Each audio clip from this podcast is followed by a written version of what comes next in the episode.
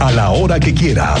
Esto es lo más importante en el podcast de Así sucede expreso del 101.1 FM Estéreo Cristal. Bueno, le digo que a partir del 21 de marzo, 64 escuelas se van a clases virtuales por reducción de carriles en 5 de febrero. También en la Universidad Autónoma de Querétaro se han dado a conocer que también ya hay medidas para que algunas de las clases, la mayor parte, sean eh, ya de forma remota. Hoy, dentro de 15 días, estaremos con la reducción de carriles a solamente uno en 5 de febrero en este tramo, eh, que es el primero, Zaragoza-Atlacote, donde se van a colocar cimientos de las nuevas estructuras que forman parte de los nuevos puentes que conectarán 5 de febrero y en 15 días se viene esa fecha. ¿Qué se está haciendo? Bombardear de información a los ciudadanos, a los usuarios, a los eh, automovilistas, porque a pesar de que es temporada vacacional, será también una zona muy congestionada. Y otra, que las autoridades educativas van a buscar que sean las menores actividades físicas en las escuelas para que por unas semanas regresemos al modo híbrido o home office que ya todos conocemos. Y también en el municipio de Querétaro están tomando cartas en el asunto. 5 de febrero, algunos de los colaboradores del Ayuntamiento de Querétaro harán trabajo remoto desde casa. El mismo alcalde, Luis Navas, sumó a todas estas acciones y se realizan análisis con la Secretaría de Administración para determinar qué número y qué dependencias van a ser home office en esa temporada.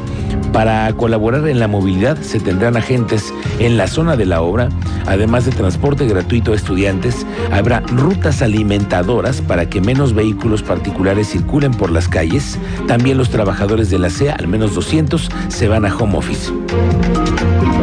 Las obras de 5 de febrero, por supuesto, el municipio también participará y coadyuvará. Pondremos todo lo que esté de nuestra parte para reducir el número de vehículos en la calle en estos momentos que tanto se requiere.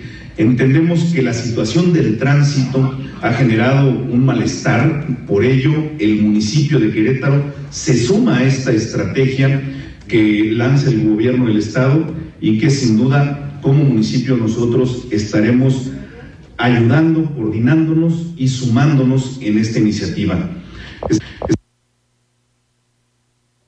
Será tu primera marcha? Aquí te va una lista de recomendaciones. De preferencia no vayas acompañada de hombres, ya sea tu papá, tu hermano, tu amigo. Recuerda que esta marcha es por y para mujeres. Lleva una botella de agua. Recuerda que vas a caminar mucho y te vas a deshidratar y vas a requerir de ella. No olvides también llevar un snack por si te da hambre. Si está dentro de tus posibilidades llevar un cargador Así es como están convocándose por redes sociales a miles de mujeres que mañana serán parte de la celebración del Día Internacional de la Mujer. Las que marchan, porque hay otras miles que no marchan, porque no pueden porque trabajan o porque simplemente celebran de otra manera el Día Internacional de la Mujer. Y mañana también se aprovecha para la inauguración de la Galería Perímetro Alameda y tú sabes más de los detalles. Andrea Martínez, ¿cómo te va? Muy buenas tardes.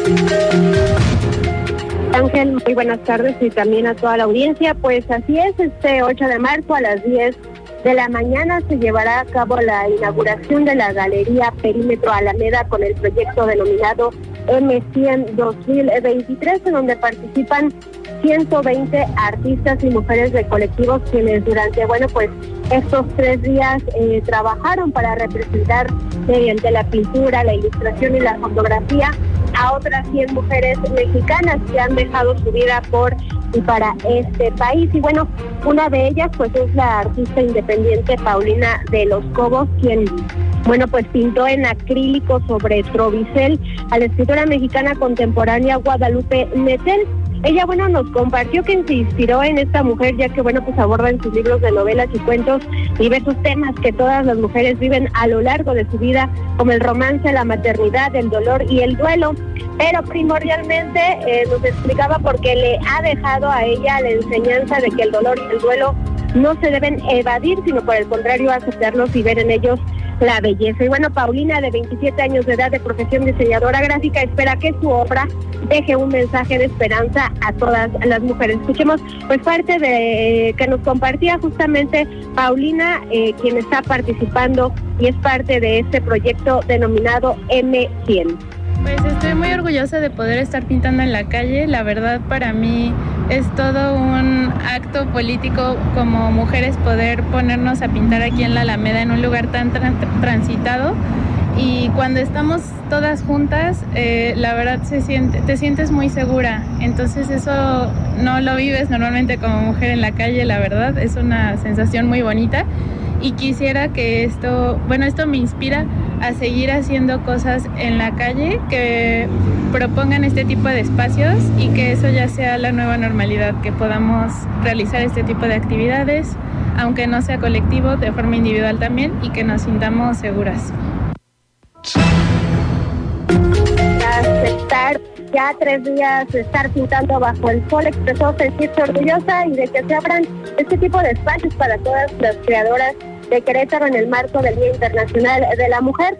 La obra específica que ella eh, realiza, bueno, se localiza en la Alameda por el lado de Avenida Constituyentes, justo al costado izquierdo de la entrada principal. Sin embargo, bueno, pues todas estas creaciones estarán alrededor del perímetro de la Alameda y el día de mañana, bueno, pues estará llevando a cabo justamente la inauguración de todas estas creaciones. Esta fue la información, Miguel Ángel. Gracias, Sandra Martínez. Pendientes con esta que mañana será una actividad dentro de las festividades del Día Internacional de la Mujer. Mañana será a las 10 de la mañana ahí en la Alameda. Y mire que si no hay por qué recapacitar, ¿eh? En el Día Internacional de la Mujer y si no, mire todo lo que existe con respecto a la violencia. La directora del Instituto Queretano de las Mujeres, Marisol Curi, dice que se han detectado que el 25% de las mujeres atendidas en un refugio regresan con sus agresores, el 25%. ¿Esto por qué? Es que han identificado que se debe principalmente a causas del tipo económico de vivienda, por lo cual pues están trabajando en reforzar este tema, así como las redes seguras y de contención para las mujeres que han sido violentadas. El porcentaje de mujeres que regresan con sus agresores ha bajado desde hace un año y medio cuando inició esta, que es una nueva estrategia que está emprendiendo eso es lo que estamos tratando de reforzar. Se reforzó y por eso logramos bajar a este del 70 al 25, porque pusimos más atención en todo lo que era esta parte de reforzar sus redes y su economía, la libertad financiera. La secretaria de Turismo del gobierno, Adriana Vega, como protesta a Mariana Álvarez como presidenta de la Asociación de Turoperadores de Querétaro y destacó la importancia de los turoperadores que son los encargados al final de cuentas de crear y también ofrecer experiencias únicas experiencias inolvidables para los visitantes que llegan a Querétaro. Son, digamos que, la columna vertebral del turismo de la región. Dice Mariana Álvarez Díaz que eh, la Asociación de Turoperadores debe de cumplir con los requerimientos y estar legalmente constituidos para capacitar y brindar atención a los turistas. Quiero enfatizar la importancia crucial que tienen los turoperadores en el sector turístico de Querétaro. Ustedes son los encargados de crear y ofrecer experiencias únicas e inolvidables para los visitantes que llegan a nuestro estado. Sus servicios son la columna vertebral del turismo en nuestra región y han demostrado ser un factor clave en el crecimiento de nuestra industria. Vamos contigo, Teniente Mérida, ¿dónde andas? Muy buenas tardes. Muy buena tarde, Miguel Ángel. Muy buena tarde a nuestra audiencia. Déjenme les platico esta mañana. Se registró un incendio en inmediaciones de un patio que utiliza servicios públicos municipales para pues resguardar ahí lo que es poda y composta que utilizan los jardines. Se consumieron cerca de 800 metros cuadrados de poda en estas instalaciones.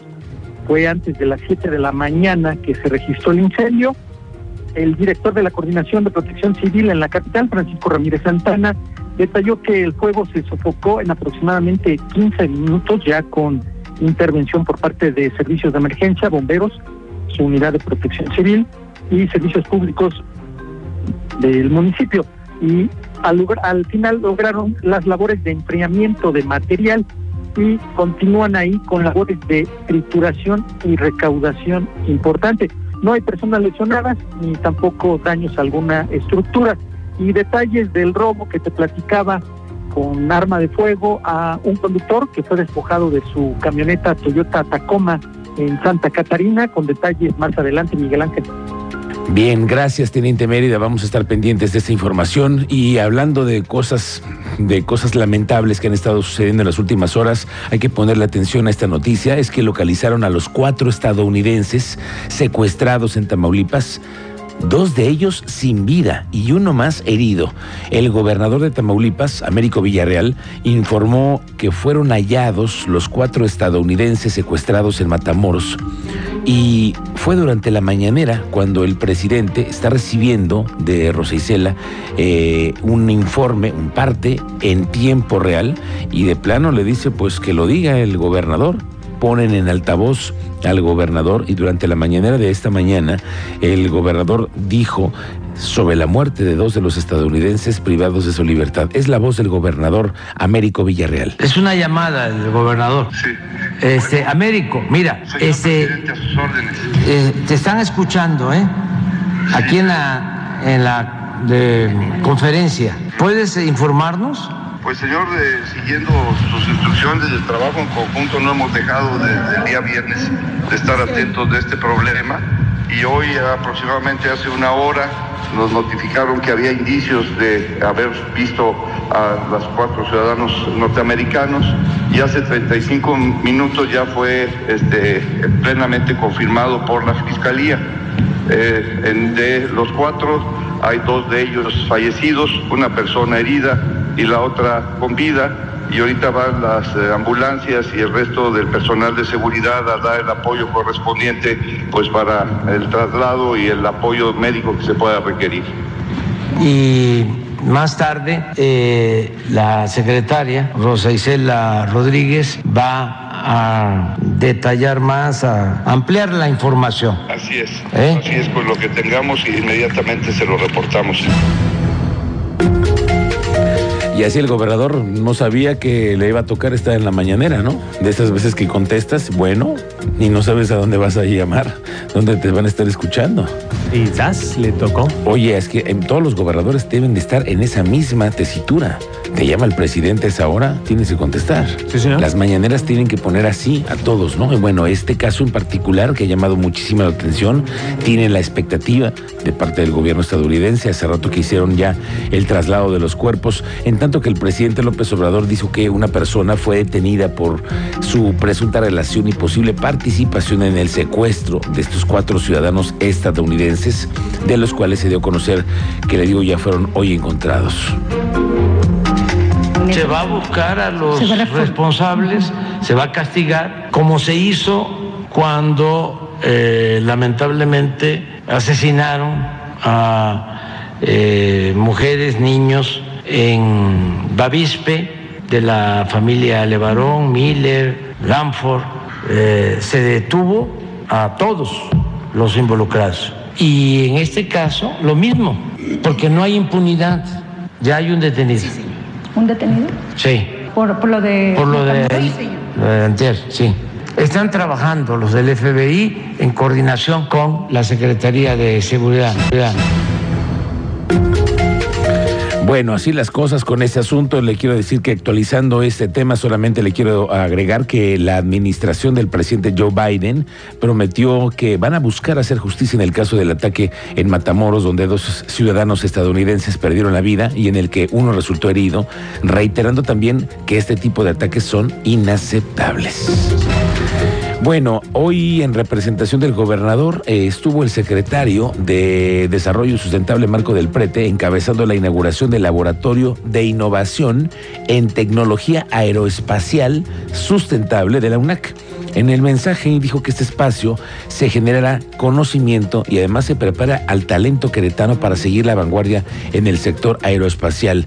Dice del prete que Querétaro es un ejemplo de nuevos impulsos en la infraestructura en el tema aeroespacial. Y hoy por eso es importante la inauguración de este laboratorio, porque Querétaro vuelve a ser punta de lanza en el sector aeroespacial.